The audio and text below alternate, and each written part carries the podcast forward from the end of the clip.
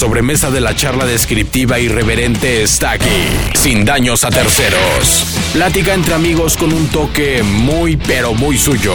Ya empieza, sin daños a terceros, con Edel López.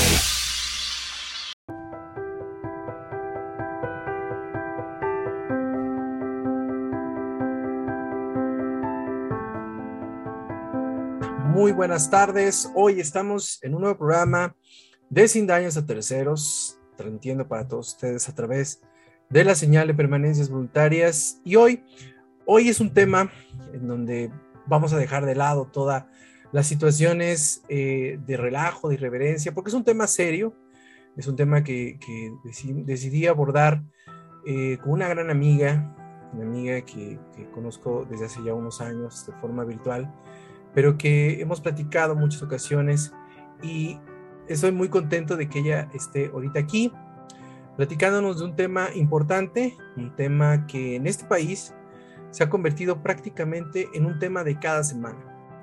Y es un tema de cada semana desafortunado porque es hablar del feminicidio.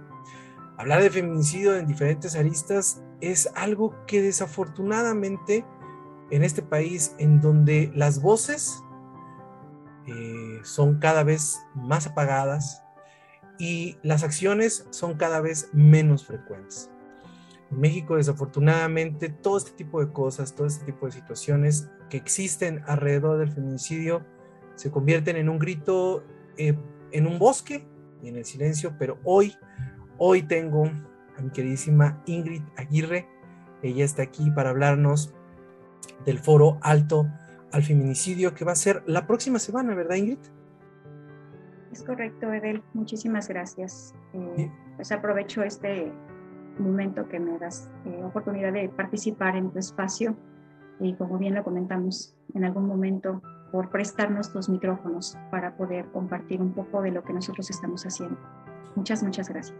Pues bienvenida seas. Y bueno, eh, platicar de, estos, de este foro es el tema inicial y principal que tenemos nosotros eh, que, desglosar en este programa. Y me gustaría que platicáramos, eh, es el tercer foro, cuál ha sido cuál ha sido la afluencia que han tenido, cuáles han tenido, han sido todas estas cosas que han pasado alrededor de estos otros dos foros y que ustedes han decidido convertirlo pues en algo que sea anual y que obviamente ustedes tengan una relevancia por las fechas que están, que están, que están sucediendo y sobre todo, cuáles son las actividades que nosotros vamos a ver en este foro y, cómo se puede integrar la gente a, a, este foro que es tan importante en un estado y en un país como en México y Veracruz. Dime, cuéntame.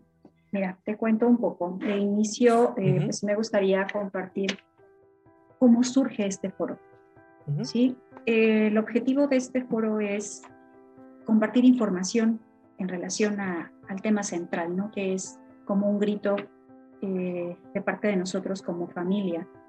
Eh, y si notas en el cartel que te compartí en la invitación, es, está entre signos de admiración, porque así lo estamos manifestando, ¿no? Como, como familia, como ciudadanos, alto al feminicidio. Este foro surge como una necesidad familiar de hacer algo de lo que esté en nuestras manos para pues compartir eh, nuestra posición y nuestra, nuestro sentir al respecto. Este foro es en honor, en memoria a Ingrid Aremis Guevara Aguirre, que es nuestra hija, quien fuera víctima de feminicidio en mayo del 2019 en el estado de Puebla.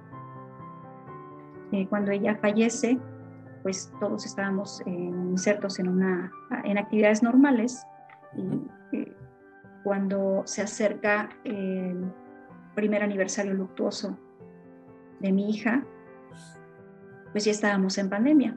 La pandemia eh, inicia en marzo aproximadamente, es cuando se suspenden actividades y se suspenden todos los, todas las reuniones y actividades eh, grupales.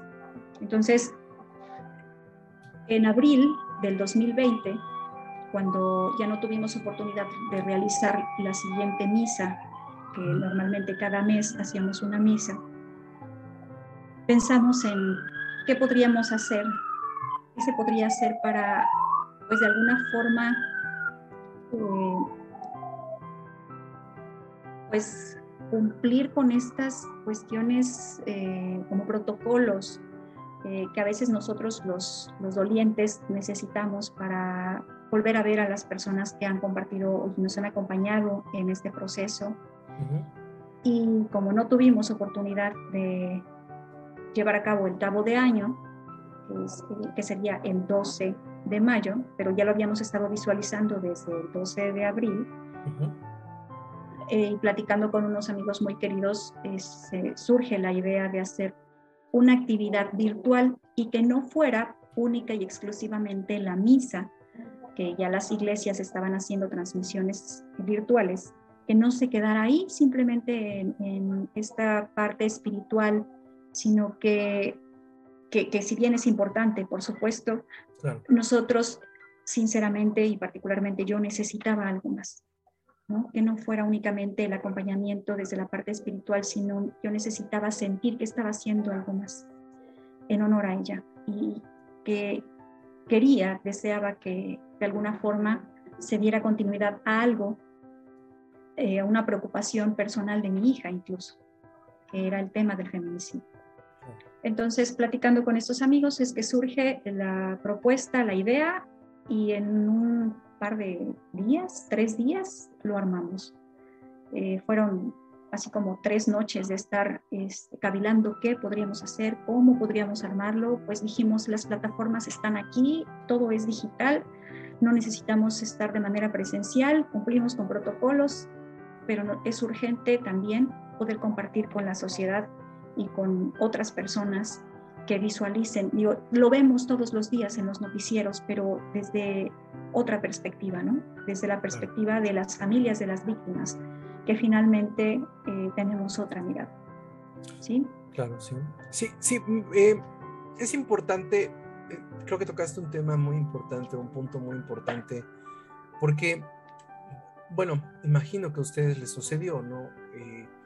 cuando pasa todo este vendaval de, de situaciones pues llega un momento en que se sienten solos, ¿no? O sea, a pesar de estar acompañados de muchas personas, de amigos, de familiares, incluso de la misma familia, se sienten solos. Eh, creo yo que este tipo de foros o, la idea que tú tuviste en este foro es precisamente pues ser otra voz más para poder decirle a las personas, pues aquí estamos todos, ¿no? O sea, vamos en un mismo, vamos en un mismo carro, y estamos tratando de, darle voz a estas personas, pues que desafortunadamente, porque así pasa en este país, insisto, pues se habla en el silencio y eso yo creo que es algo bien importante, ¿no? O sea, ¿tú cómo te sentiste al momento de terminar este primer foro? Que, que como bien lo dijiste, lo terminaste en tres días.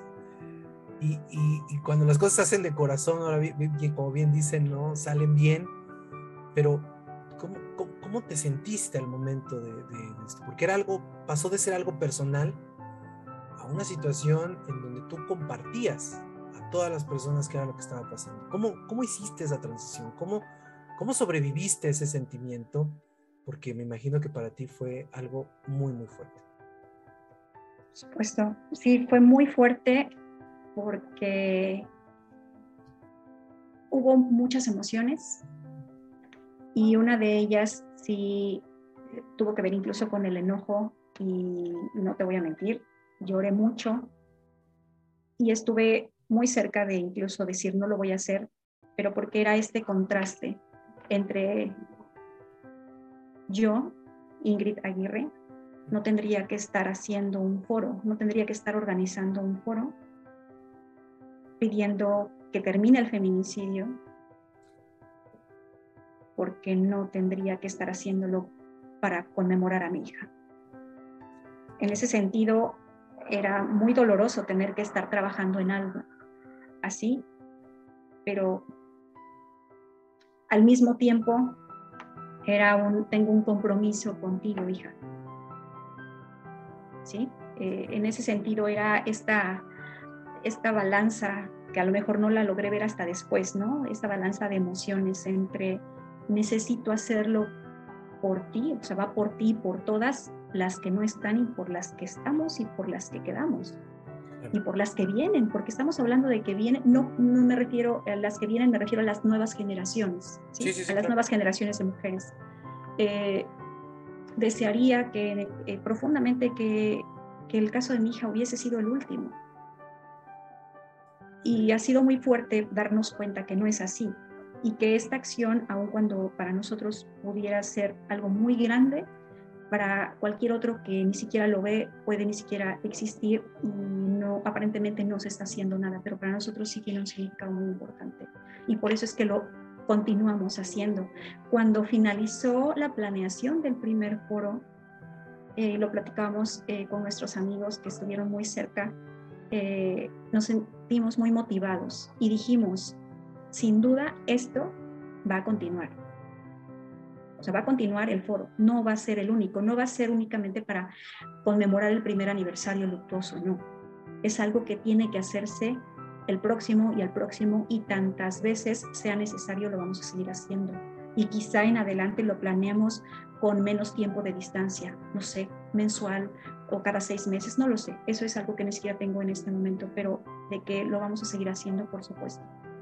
Eh, eh, la semana pasada que platicaba con los diseñadores gráficos que nos apoyaron en la elaboración del cartel, les compartía esta esencia del cartel 1 y 2, del foro 1 y 2, en los cuales estuvimos trabajando. El primer cartel me, apoyó una amiga muy querida que conoció a Ingrid siendo muy, muy pequeña. Y si gustas más adelante te los comparto para que se pueda ver esta transición de la que hablas porque se nota incluso en lo que nosotros expresamos en el cartel. El primer cartel tiene colores y tiene expresiones muy simbólicas que, representan el coraje en el que estábamos en ese momento, y no porque ahora no lo tengamos, sino que ahora sigue, ya está trabajado de una forma distinta. El segundo cartel nos apoyó una de las mejores amigas de mi hija, de amiga de toda la vida, como hermana, y ella hizo un cartel hermosísimo en donde resalta la, la esencia de Ingrid, cuidando todo esto, eh, bueno, los elementos de informativos y demás, pero la esencia de Ingrid estaba en ese cartel. Y este tercer cartel también tiene todos esos elementos, rescata simbólicamente la esencia de Ingrid con elementos en colores eh, y pues una ilustración de, de, ella misma, ¿no? De hecho, lo eh, estoy viendo aquí está muy bonito porque el juego de palabras, las primeras, las primeras, las primeras letras son Ingrid, en vertical, pero las palabras que forman es informando, gritando, denunciando. me pareció precioso eso, te lo estoy diciendo, te lo estoy leyendo ahorita y se me puso la piel chinita. Sí. Porque se me hace bien bonito esto, que, que esta inspiración de crear este tipo de cosas con las letras, ¿no? Y es, es, un cartel muy bonito.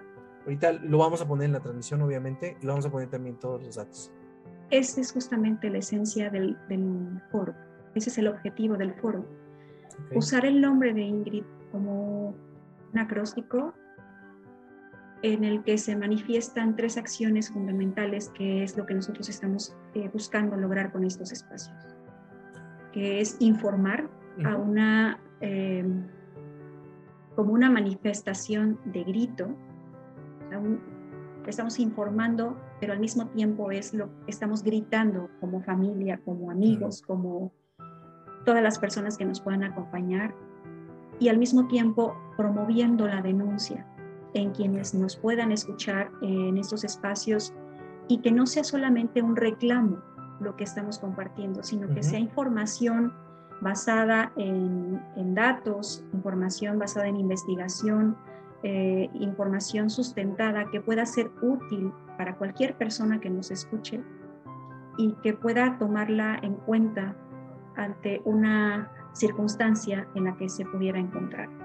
Quizá el activismo que pudiéramos llegar eh, es, es, muchísimo más y podríamos hacer más cosas, pero en este momento creo que es sumamente importante que por ejemplo, las chicas se logren identificar, las mujeres logren identificar estos factores de riesgo o estas situaciones, eh, esas circunstancias en las que se encuentran vulneradas, ¿no? Como mujeres.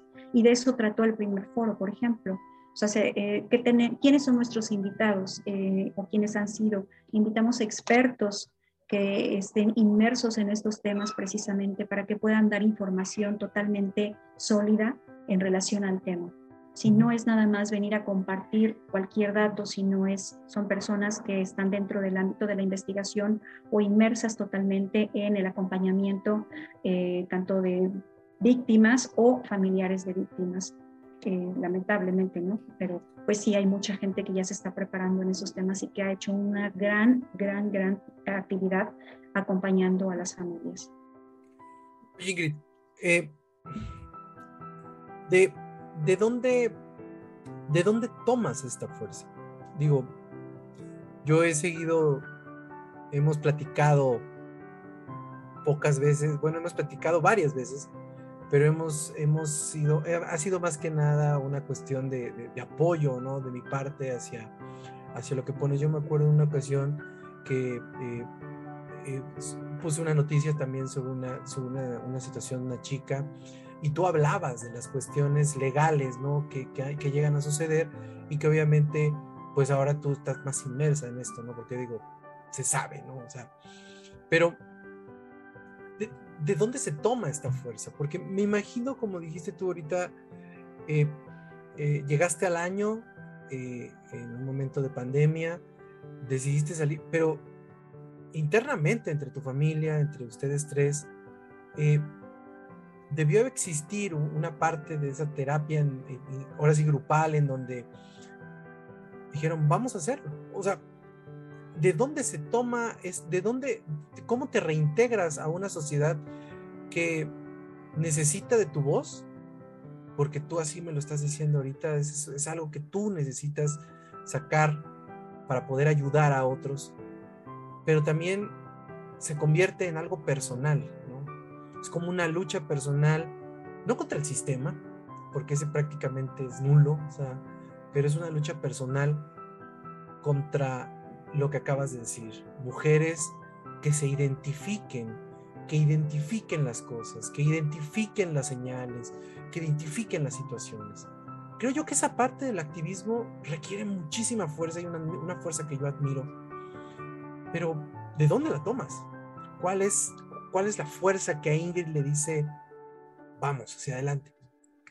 ¿Cómo, haces eso?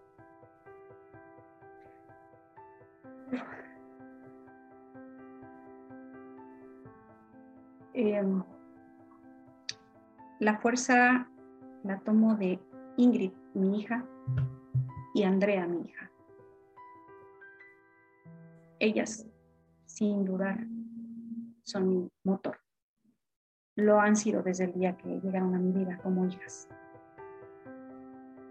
Ingrid fue quien me inició como madre y Andrea fue la otra ala que se abre en mí para, para poder hacerlo. Definitivamente creo que de alguna manera soy la voz de Ingrid, mi hija. Te comentaba que Ingrid Guevara también le preocupaban esos temas, como una joven de 20 años inmersa en un contexto social violento, en donde los feminicidios eran pues un tema de noticias todos los días. Estoy hablando del contexto de sus estudios universitarios del 2018-2019. Ella inició un trabajo académico en el 2018 relacionado a los feminicidios. Y justo ahí fue donde ella conoció el,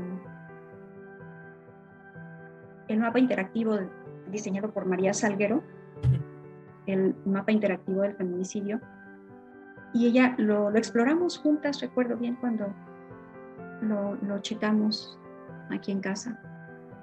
Y lloró al ver las cifras. Y alguna vez me dijo, creo que ya sé que es lo que voy a hacer ma, cuando me gradúe, si voy a ayudar a otras mujeres.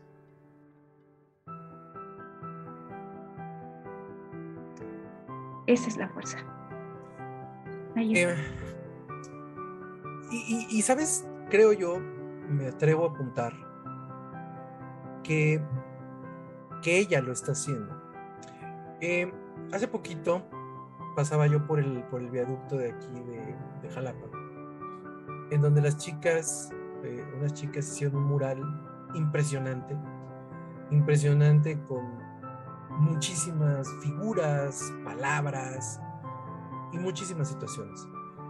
Y me detuve en este tráfico increíble que hay en la ciudad de Jalapa. Y me quedé, me quedé detenido exactamente junto al nombre de Ingrid. Y, y ahorita que estás diciendo todo esto, creo yo que las está ayudando. O sea, creo, creo que esta parte, los que, los que somos creyentes, ¿no? Creo que esta parte celestial a veces, que es muy complicada de entender, pero esta lucha y estas situaciones son las que, las que, las que se convierten también en esta parte fundamental de, de, la ayuda que a lo mejor ya no está tangible, pero que sigue avanzando. Porque, ¿Por qué te digo esto? Porque eh, a partir de, de, de lo que sucedió, el nombre de ella aparece en todas las marchas.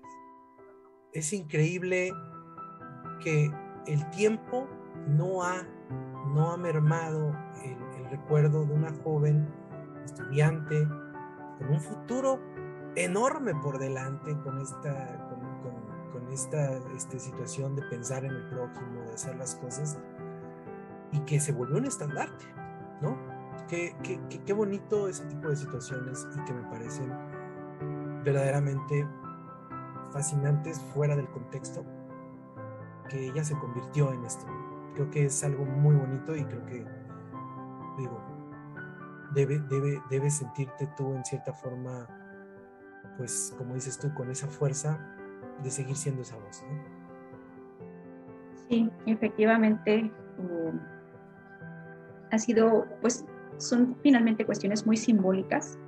En, todos estos espacios, estas eh, el árbol de la memoria que se hizo en el viaducto, que fue algo realmente lindo eh, de parte de esta colectiva eh, de la Facultad de Artes, eh, acompañados por la doctora Estela Casados. Fue un trabajo maravilloso y nosotros tuvimos la oportunidad de estar ahí tanto para intervenir el árbol de la memoria y posteriormente estuvimos también en la inauguración y pues tiene esta representación pues simbólica, ¿no? De, de que su nombre siga sonando, de que y de hecho en este momento no está el programa listo todavía, pero eh, finalmente todos tenemos derecho a la memoria y eso es justamente lo que buscamos con estos foros virtuales. Claro. El hecho de que estamos haciendo como familia la lucha por la justicia, estamos buscando eh, verdad ante el caso, pero sobre todo memoria. Y la memoria significa nombrar, recordar a nuestra persona amada, a la persona que, se le fue arrebatada la vida, porque es su derecho. Entonces, en ese sentido, va este eh, saber que Ingrid sigue siendo no solo eh, mencionada en un cartel, sino es nombrada. Y en el momento en el que nosotros verbalizamos a esa persona, para nosotros sigue estando con nosotros. Particularmente, y eh, para mí a veces es muy complicado hablar de ella en pasado. Yo no puedo decir, ella era mi hija. Yo hablo de Ingrid como es mi hija, porque en ningún momento ha dejado de serlo. ¿sí? Entonces, ella es mi hija y ella sigue siendo alguien importante que para mí, para nosotros como familia, y nos sigue moviendo, nos sigue motivando. Ella, ella es eh, junto con su hermana es un impulso fuerte para, para darle continuidad a esto. Lamentamos que tenga que ser de esta forma. Lamentamos que, así como el caso de Ingrid y como muchos otros, se tengan que, sean como eh, circunstancias lamentables que de alguna forma empiezan a motivar el acompañamiento y las otro tipo de acciones que puedan ser parte de movimientos. es lamentable que una circunstancia tan dolorosa pueda ser eh, pues hilo conductor de una de, este tipo de actividades. Pero así es nosotros vamos a seguir haciendo pues mientras sea posible. Eh, este tercer foro eh, me comentas que todavía no hay un programa definido. Eh, ¿Va a comenzar a qué hora? A las 9 de la mañana del día viernes 3 de junio. Viernes 3 de junio va a comenzar el foro. Eh, ¿Hay este, alguna forma de unirse a este foro? Sí, nos van a, bueno, te, te, voy a contar un poco de... Cuéntame. Este foro, cómo lo estamos organizando a diferencia de los otros dos, porque creo que es muy importante. Eh, los foros anteriores fueron organización exclusivamente de nosotros como familia, con colegas, contactamos a colegas amigos y contactamos a expertos en el tema, ¿no? que íbamos identificando, que estuvieran en la misma frecuencia y que no el espacio no representara un espacio eh, de golpe ni mucho menos simple y sencillamente que se cumpliera esta parte de informar. ¿sí? Entonces, eh, Así fue como lo hicimos. Nos acompañaron en su momento eh, peritos en antropología social, eh, abordando el tema de la importancia de la antropología social en acompañamiento a, víctimas de feminicidio. Eh, tuvimos la compañía de la maestra Leticia Cuevas. La maestra Leticia, eh, psicóloga, ella nos acompañaba de la Benemérita Universidad Autónoma de Puebla, ella fue docente de mi hija y ella abordó el tema de la importancia de algunos factores psicológicos, el impacto y la influencia de la, de la violencia simbólica sobre eh, el tema del feminicidio. Y tuvimos también el acompañamiento de una abogada mm, abordando cuáles son estos elementos clave para hacer la clasificación del feminicidio, tratando de mostrar un poco esta diferencia, eh, dejando claro, porque muchas personas aún les cuesta trabajo comprender y aceptar la diferencia entre un homicidio y un feminicidio y piensan que es únicamente una cuestión de buscar algún beneficio hacia una cuestión legal y no en absoluto no lo es. Eh, sí hay características muy propias y muy específicas que están marcadas por el Código eh, Nacional de Procedimientos Penales y, están perfectamente detalladas ahí, ¿no? Entonces, en ese sentido han ido los temas que estamos eh, abordando. El segundo también nos acompañó María Salguero, que fue quien creó el mapa interactivo del feminicidio. Ella aceptó de mil amores colaborar en esta actividad eh, le compartí lo que Ingrid había hecho en algún momento y cómo ella la, incluso la referenciaba dentro de su trabajo y participó también. Eh, nos acompañaron de un, eh, una colectiva que se llama Cihuautla de Puebla y em, otra abogada con perspectiva jurídica. Y así hemos ido, ¿no? Más o menos en esa línea. En este caso coincide que la, la fecha de, fallecimiento de mi hija es el 12 de mayo. Sin embargo, nuevamente en este bucle de emociones que ocurren cerca de, de mayo, de los primeros, siempre que llega mayo, prácticamente el bucle de emociones pues me pues hace los, lo suyo, ¿no? Eh, simplemente no me permite conectar emoción con, con razón y no lograba aterrizar la idea y también opté por darme una pausa en el sentido de que no me iba a forzar más porque ya tenía suficiente con todo lo que estaba sintiendo en ese momento. Por eso fue que no se hizo en ese momento. no se hizo el 12 de mayo, coincide que es la graduación también de la generación de mi hija. Y asistimos a, esta, a este evento, que fue una, un acto protocolario de entrega de, de diplomas allá en la UAP. Y pues eso como que reaviva, ¿no? Este compromiso de esa frase que ella me dijo alguna vez, cuando yo me gradúe, ma, ya sé lo que quiero hacer. Y simbólicamente ella se graduó ese día, eh, en el mes de abril, se graduó su generación y yo lo tomé como una representación, o sea, algo muy simbólico y dije, no, esto no para, o sea, yo tengo que continuar con el foro. Y estando ahí en, en la universidad, pues conectamos nuevamente con las autoridades institucionales y les comenté eh, en una charla que tuvimos con la rectora sobre esta propuesta familiar que estábamos eh, organizando y ellos nos dijeron, pues si ustedes nos lo permiten, nosotros podemos brindarles todo el acompañamiento y soporte, tanto en la planeación que les falte, en la difusión y por supuesto en el desarrollo.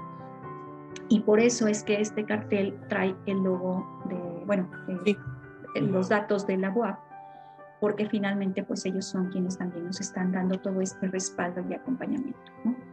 Entonces, eh, ¿cómo, ¿cómo se puede eh, acceder? Va a ser la transmisión a través de la dirección institucional de género de la UAP, que es el dato que aparece en el cartel. Nosotros vamos a retransmitir una vez que inicie el evento, eh, que ellos van a hacer la transmisión, vamos a retransmitir a través de la página en Facebook Justicia para Ingrid Arenis, que es el espacio en donde nosotros eh, generalmente estamos haciendo difusión sobre el caso particularmente, ¿no?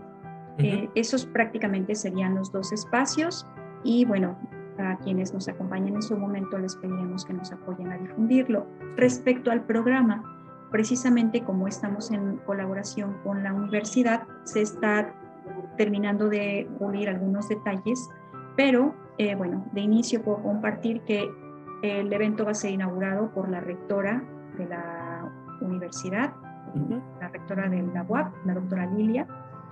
Eh, nos van a acompañar de la Facultad de Psicología, el director de la Facultad de Psicología, nos van a acompañar de una asociación civil, que es GENDES, em, y nos acompaña la abogada con perspectiva jurídica, eh, Gabriela Mores, que, bueno, su nombre eh, eh, de abogada con perspectiva de género, pues dice mucho. Y bueno, ¿por qué nos acompaña alguien de Gendes? Porque hace ratito te mencionaba la importancia que nosotros le estamos dando en difundir y compartir información que pueda ser útil para las mujeres, pero también es necesario que se vaya haciendo involucramiento y difundiendo información que sea útil también para los varones. ¿Por qué? Porque finalmente la perspectiva de género no es exclusiva para las mujeres en cuanto a, a cómo la vamos a abordar también hay un trabajo muy fuerte que se tiene que hacer con las masculinidades. la masculinidad está en crisis y lo vemos, es claro. Entonces, eh, hace poco platicando con alguien me decía, pero entonces es que pareciera que ya cualquiera viene y mata a su pareja. ¿Por qué ocurre así? ¿Por qué está ocurriendo? Bueno, entre muchas y otras razones, porque finalmente el feminicidio es una es el acto de violencia más grande que, puede ejercerse sobre una mujer, pues y sabemos es multifactorial, no puede estar, eh, no está eh, marcado, eh, identificado por una sola circunstancia o razón. en general tenemos una crisis respecto a la masculinidad, porque precisamente las mujeres cada vez más están dando cuenta, están identificando estos rasgos de violencia con mayor facilidad y ante ello están levantando la voz y están diciendo basta. Y ante esa pérdida de control desde la perspectiva masculina, ¿sí? entonces es donde están ocurriendo estos lamentables hechos. Y eso es por hablar, solo por hablar de una pequeña eh, razón que podría explicarlo, ¿no? Reitero, el feminicidio es un tema completamente multifactorial y precisamente por eso es que buscamos abordar estas aristas que pueden de alguna manera eh, brindarnos información, eh, nutrir a, cualquiera que nos escuche este día. Eh, sobre estos temas desde la perspectiva psicológica, la perspectiva jurídica, la perspectiva de la masculinidad y pues también un poco desde, las, desde la colectividad de estos grupos que se dedican, porque Gendes es un grupo de, eh, es una colectiva masculina, sí, es un grupo de, ah, varones. Es muy interesante el trabajo que ellos están realizando, eh, entonces creo que vale mucho la pena. Y en Jalapa también hay, el año pasado nos acompañó eh, el psicólogo Paco Contreras y también abordó este tema y es increíble lo que se hace y que no se conoce o no se difunde tanto precisamente por esto, por eh, esta dificultad del género, a veces, no digo que sean todos igual, pero que a veces cuesta mucho trabajo asumir eh, una acción violenta y sobre todo, no, más allá de asumirse violentos, eh, cómo me comprometo con mi masculinidad para ya no continuar bajo esa línea. ¿no? Entonces eso es lo complicado. Y así como existe esa complicación para identificarse eh, violento, también aunque ya nos estamos dando cuenta sobre estas, estos rasgos de violencia eh, desde la perspectiva de, nosotras las mujeres, cuesta mucho trabajo también asumirse como mujer violentada por todos estos cánones sociales, ¿no? Entonces, eh, eso es justamente lo que el eje central o el hilo conductor de este foro es la perspectiva de género en cada una de estas eh, pues disciplinas, por llamarlo de alguna forma, o de estos expertos que nos van a acompañar el día viernes 3 de junio. Sí, precisamente la semana pasada hablaba yo con mi querida Carla Sánchez. Ella esto, estuvimos platicando acerca del tema de la sororidad, precisamente. Y platicábamos acerca de este tipo de situaciones, como tú bien lo, tú bien lo, estás, lo estás platicando, acerca de cómo la mujer eh, cada vez más se revela ante este tipo de, actitudes, este tipo de cosas, y, que desafortunadamente conllevan a violencia precisamente porque, como bien lo dices, este, pues esta, mentalidad de que se tiene que hacer lo que el hombre dice, pues está medio complicada ya todo, ¿no? Ahorita en, en estos, en pleno siglo XXI, ¿no? Y que, como bien dices tú, eh, termina en una situación multifactorial terrible.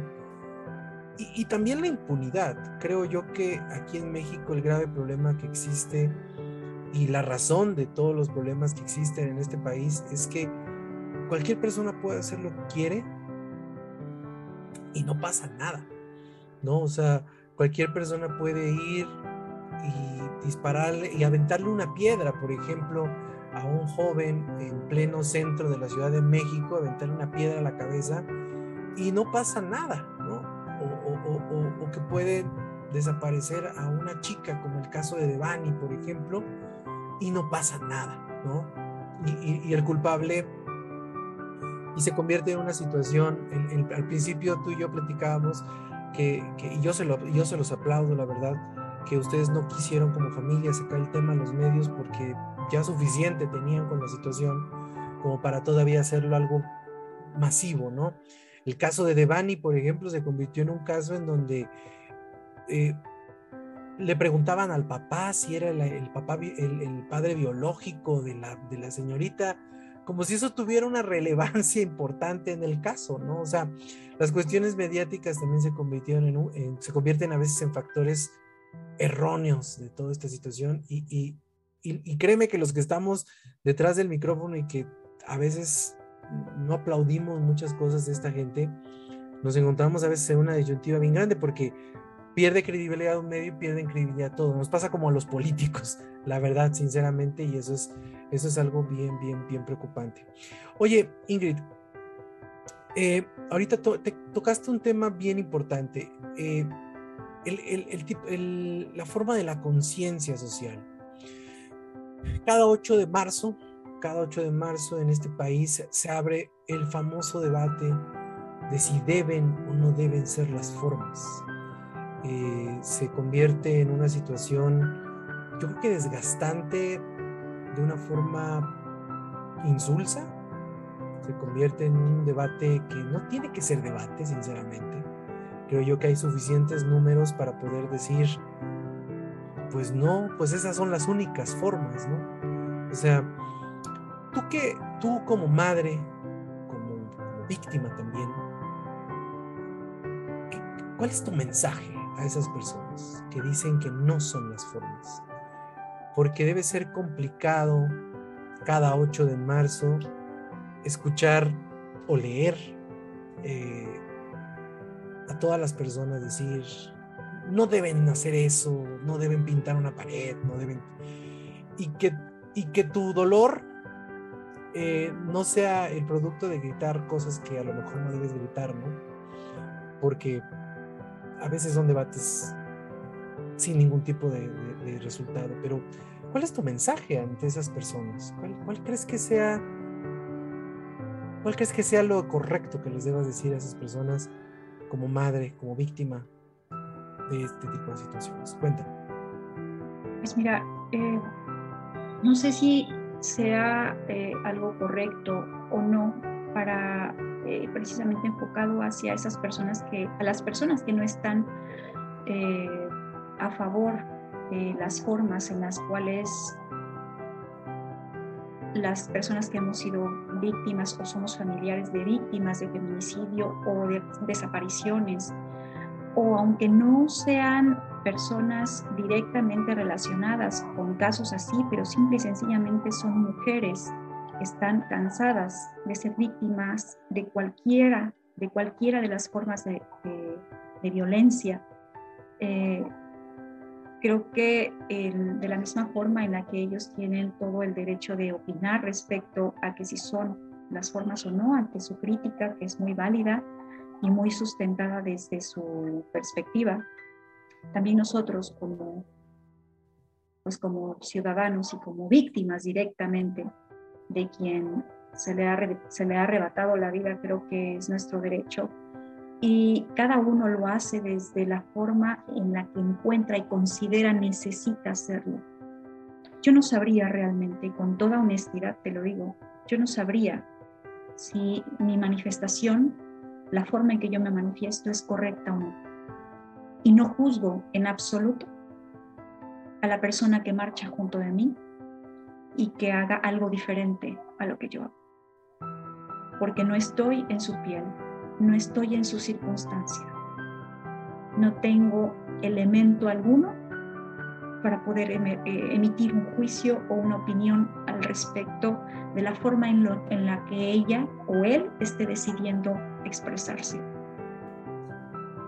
Creo que eh, todos, absolutamente, absolutamente todos merecemos respeto respecto a la forma en la que decidimos.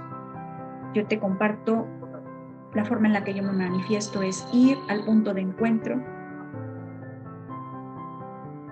Eh, utilizo símbolos, el color, la mascada. Este año mandé imprimir una playera eh, con la imagen de mi hija, con, bueno, con una ilustración, una fotografía de ella. Eh, el cartel que he utilizado desde la primera marcha para levantar la voz por mi hija es un cartel que me hizo una de sus amigas, no lo hice yo, ella me lo hizo. Y es el mismo que sigo utilizando, que ya considero necesito tener uno nuevo. Pero reitero, es una cuestión muy personal la que a mí me mueve. Entonces no sabría honestamente decirte si hay algo correcto o incorrecto ante una situación así. Creo que la conciencia social o la conciencia en este caso es a nivel personal y cuando se emite una opinión se emite desde la individualidad. Obviamente, a veces se construye la opinión a través de lo que se difunde en los medios y por eso es que se, se convierte en una opinión pública, ¿no? Eh, pero algo al respecto también mencionabas y, voy a, a, tomarlo también a colación, la importancia precisamente de los medios de comunicación precisamente para la construcción de esta opinión pública. Y ellos, algunos medios utilizan, lo utilizan como, pues como estandarte para conseguir notas, algunos lo hacen sí con un fin de, difundir y compartir la información como tal. ¿sí? Entonces creo que también ahí en el tema de los medios de comunicación, en el tema del periodismo, hace mucha falta la perspectiva de género y que de hecho también vamos a tener una persona que nos acompaña en el foro precisamente para hablar de este punto, el eh, periodismo con perspectiva de género, porque creo que lo tenemos enfrente, lo hemos visto como en los últimos casos y que no han sido los únicos, ha habido antes, utilizan el caso como un estandarte para mantener una nota y una nota y dicen una cosa y dicen otra. Y ese tipo de entrevistas en donde lejos de ser un, te permito eh, eh, respetar el dolor de la familia y lejos de eso revictimizan la situación y revictimizan a la persona que ya no está, eso es más doloroso aún. Y que a veces la misma familia lamentablemente ni siquiera lo logra ver en el momento, pero los que estamos afuera sí lo logramos ver. Tú bien lo decías, ¿cómo se atreven a preguntarle al papá de Evany sobre la consanguinidad? Totalmente irrelevante. Sí, como que lo preguntaron como, como, para, como para dar pie a algo más. No lo sé, la pregunta la vi con mucha chanfle y dije, ¿qué tiene de relevante esto? O sea, no tiene nada de relevancia.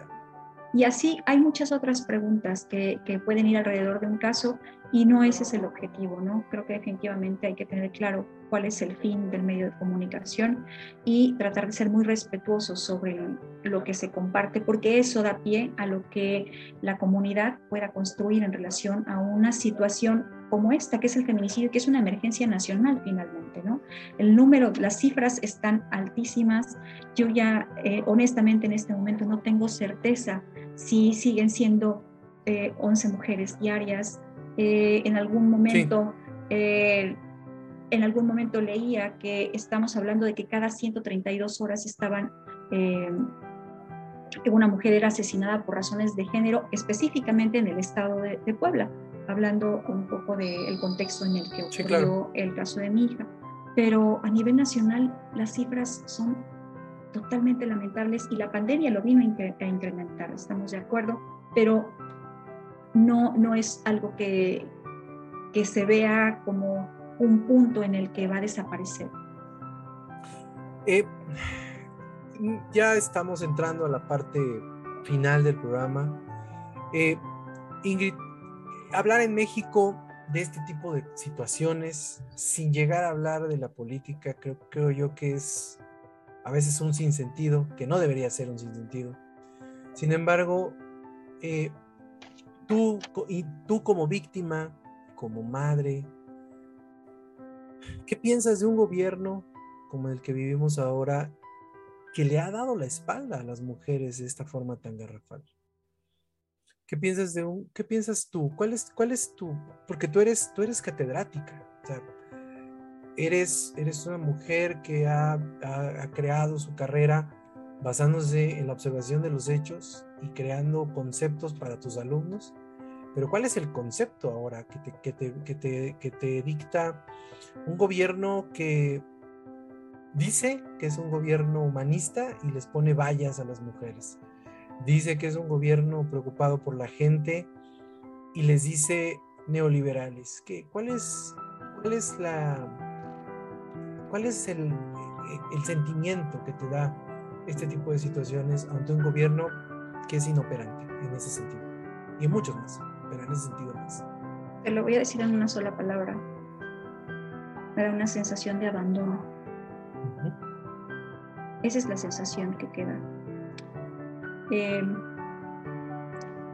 voy a retomar brevemente. Al inicio mencionaste cómo nosotros como familia, cuando lamentablemente eh, arrebatan la vida de mi hija, nos sentimos solos, a pesar de tener a mucha gente. Y esta soledad también viene desde la parte de las instituciones procuradoras de justicia y que finalmente están insertadas dentro del gobierno, que finalmente son las procuradoras de justicia y que siguen líneas gubernamentales que están establecidas para poder eh, llevar la justicia ante un crimen como este. Nosotros no hemos despegado el dedo del renglón no hemos estado, no hemos descuidado en ningún momento eh, ante la fiscalía y esto lo hemos hecho con todo el objetivo, con el objetivo de poder mostrar y, exigir a, a la misma fiscalía que no nos pueden dejar porque nosotros vamos a exigir hasta la más alta esfera lo que corresponda, porque es una cuestión de una vida. Pero simple y sencillamente nos damos cuenta que el gobierno en sí mismo no está implementando acciones propias, lo dice, dice muchas cosas de discurso, pero no hay acciones sólidas que evidencien que efectivamente hay, haya o exista esta sincronicidad entre su discurso y entre estas acciones. No existe. Simple y sencillamente no existen. Entonces sí nos sentimos abandonados muchas veces y ahí es donde entraron finalmente al rescate las colectivas, este, eh, este acompañamiento de la colectividad, eh, tanto como un soporte fuerte, fueron una red de apoyo sumamente importante para nosotros, pero sí nos sentimos abandonados desde esta parte gubernamental. Eh, además, estábamos en otro estado, para nosotros fue un poco complicado incluso todo el proceso, ¿no? Para trasladar a Ingrid y demás, porque pues eso era otro estado, el día, etcétera, pero sí cuesta trabajo incluso pensar en cómo le puedes pedir a una autoridad y que te puedan y sean capaces de decir que ellos no son los procuradores de justicia, que para eso están las fiscalías. Entonces no se trata de una cuestión de yo me lavo las manos porque finalmente yo no soy el responsable. Sí, pero es la persona que está al responsable de cierto nivel de gobierno como para hacerse cargo y poner a trabajar a la gente que corresponde.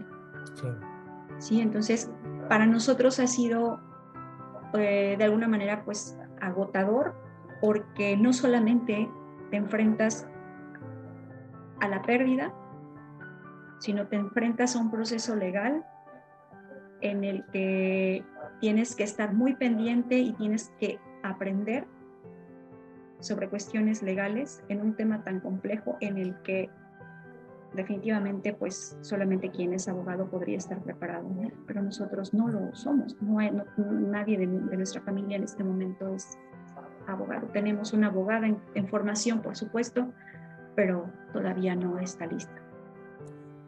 Pero entonces sí, es, es muy complicado pensar en el gobierno como un apoyo. Eh, finalmente, para nosotros no, no lo...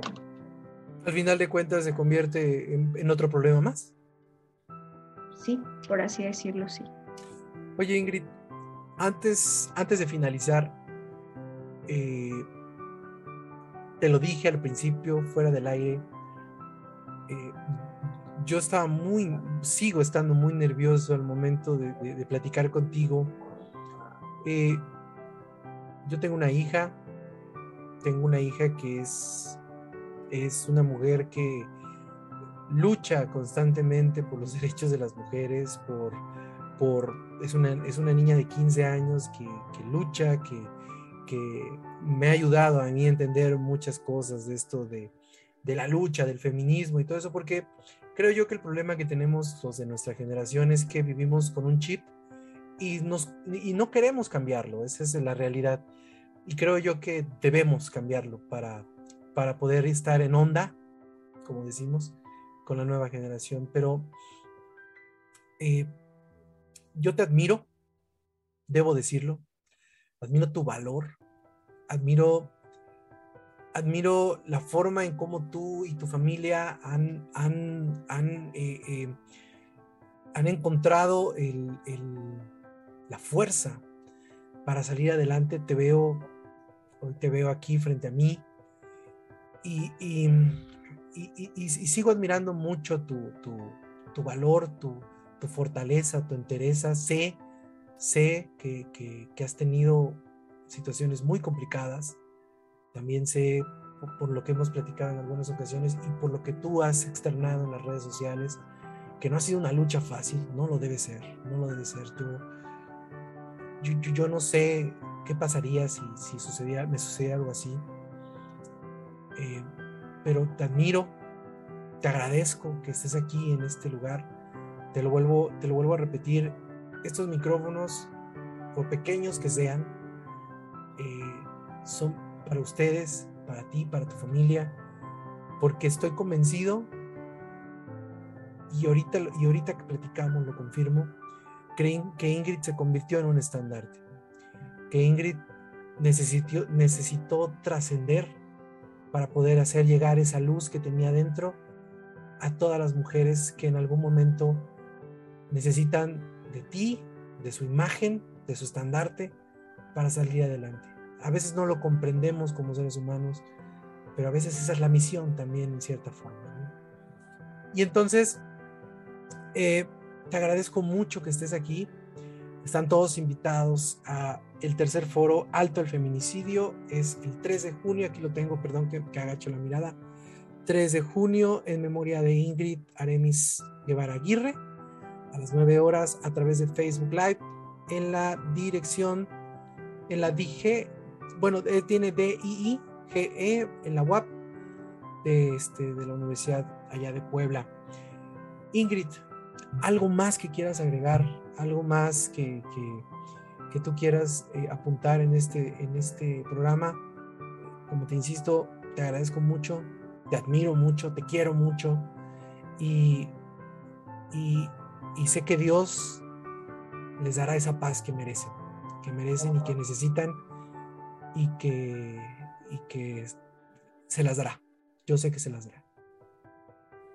Pues nada, eh, solo reiterarte nuevamente el agradecimiento, Edel. Eh, efectivamente, para nosotros este proceso ha sido muy, muy complicado. Hablar del tema lo hace hablar del tema para nosotros es necesario, pero al mismo tiempo también es muy complicado. Eh, te comentaba al inicio también, estaba muy nerviosa porque, bueno, pues esto fue muy rápido, fue, lo, lo, planeamos muy, muy rápido. Sí, el sábado de pero, hecho. Pero creo que es importante eh, aprovechar este espacio y es algo que agradezco profundamente en el alma porque finalmente es lo que queremos, que se escuche la voz, pero no mi voz, sino que se escuche la voz de, de la sociedad, el voz de la mujer, el la voz de, de, la madre, la voz de la hija, porque también soy hija, la voz de la hermana. Y que de alguna forma eh, esta acción para mí se convirtió ya como una, un compromiso reitero, no solo, no solo por mi hija, es sí honrar su memoria a propósito de sus tres años eh, de haber trascendido, porque de hecho dentro de este mismo proceso personal ya lo estoy trabajando como una trascendencia, un momento de trascendencia, y al mismo tiempo, el 3 de junio, estamos celebrando la vida. ¿Por qué? Porque el 3 de junio mi hija cumpliría 24 años. El 3 de junio habría sido una fecha sumamente importante para ella como egresada de psicología. Y por eso eh, el eje central de este foro es ese, honrar la memoria y celebrar la vida de Ingrid Arenes Guevara Muchas gracias, Edel, por tu espacio y pues reiterar la invitación en cuanto tenga los datos del programa, con todo gusto te los hago llegar, espero estén listos mañana. Y si no te puedo compartir una breve síntesis de lo que tengo para que nos eh, apoyes difundiéndolo en tu programa. Claro que sí. Y eh, pues eh, los esperamos el 9, a las 9 de la mañana, perdón, el próximo viernes 3 de junio. A través del Facebook Live de la Dirección de Igualdad de, Género de la UAP. Perfecto, pues Ingrid, no se hable más. Eh, a través de permanencias voluntarias también me tomo, la, me tomo el atrevimiento de, retransmitirlo a través de, nuestra, de nuestras redes, de, todas nuestras redes de permanencias voluntarias, de terceros. Creo que es importante este tipo de foros y es importante que sigamos levantando la voz en un país que necesita de nuestra voz, de la voz de los ciudadanos para seguir adelante. Muchas gracias. También va a estar en la retransmisión a través de la página Justicia para Ingrid Arenas. Perfecto, pues lo, lo, retransmitiremos y, y, seguiremos levantando la voz todos los ciudadanos. Eso es lo más importante de todo esto. Muchas gracias. Nos vemos el día de mañana con mi querido Olivares y en todos los programas de permanencias voluntarias. Mi nombre es López. Nos vemos la próxima semana. Hasta la próxima.